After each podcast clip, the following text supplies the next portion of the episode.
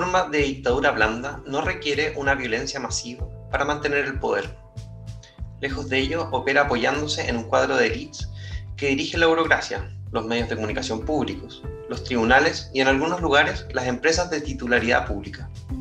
Estos modernos clerks entienden muy bien su papel, que consiste en defender a los líderes por más deshonestas que sean sus declaraciones, por más extendida que sea su corrupción y por más desastroso que resulte su impacto en las instituciones y en la gente corriente.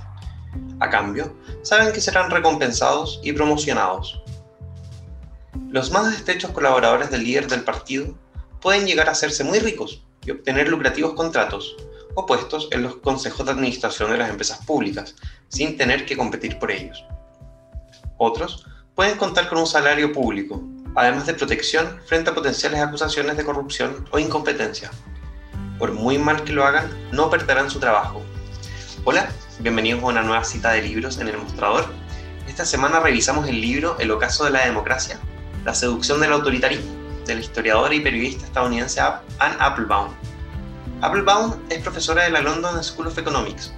Es una reconocida escritora ganadora del premio Pulitzer. Es columnista del Washington Post y colaboradora del New York Review of Books. Entre sus otras entregas se encuentran Hambruna Roja, El Telón de Acero y Gulag. La cita con la que comenzamos podría parecer la descripción del comienzo de un régimen de corte totalitario de los que florecieron a comienzos del siglo XX en Europa, y sin embargo, da cuenta de lo que ocurre hoy en algunas repúblicas democráticas modernas. El temor de la caída del sistema democrático de gobierno es el combustible que Anne Applebaum utiliza para esta nueva entrega. El ocaso de la democracia se publicó en junio de este año por la editorial Debate y se trata de un texto singular por diversos motivos. En primer lugar, porque es un libro sobre regímenes políticos de derecha, escrito por una persona que se define de derecha, una demócrata liberal clásica, que en algunos momentos incluso se definió como thatcherista. En segundo lugar, es un libro que realiza un análisis sobre hechos contemporáneos, sucesos que se encuentran ocurriendo actualmente.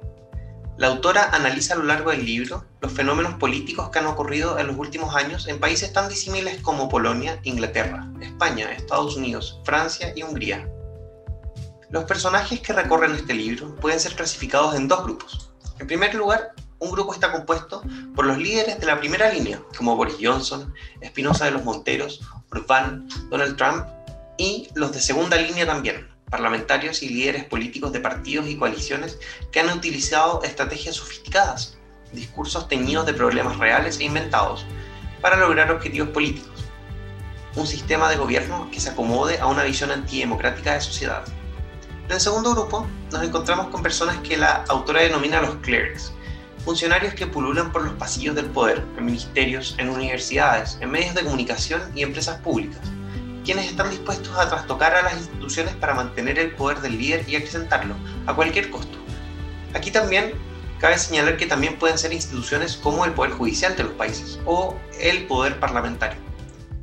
El populismo nacionalista, homofóbico, machista y xenófobo, la ultraderecha polaca, el republicanismo populista de Trump, el conservadurismo británico de Boris Johnson, la emergencia de Vox en España, el Frente Popular en Francia, la Liga Norte de Italia y el gobierno de Víctor Orbán en Hungría son los elementos de la obra que construye Applebaum, un escenario pesimista en que la democracia se derrumba bajo el peso de las prácticas de gobiernos populistas, con la intermediación, manipulación y el asusamiento de una clase intelectual que posibilita una sostenida gradación de las instituciones y de las garantías del sistema democrático.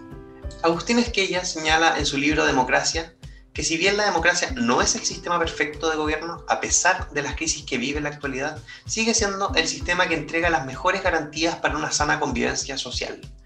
Levitsky y Ziblatt analizan en su libro Cómo mueren las democracias las distintas formas en que el sistema de gobierno puede terminar, ya sea a través de un golpe de Estado o un lento decaimiento de sus instituciones. Applebaum presenta un panorama teñido de pesimismo una percepción de que hoy se estarían conjugando los factores precisos para dar paso a una nueva etapa política mundial, quizá un retorno circular a los fenómenos dictatoriales totalitarios que generaron las mayores rupturas globales de las que tenemos memoria. Les invito a seguir nuestro podcast de libros en Spotify, en Instagram y en la página del diario. A debatir, a generar un espacio de diálogo que no permita un ocaso en la democracia Soy Francisco Castillo y esto ha sido una nueva cita de libros aquí en el mostrador.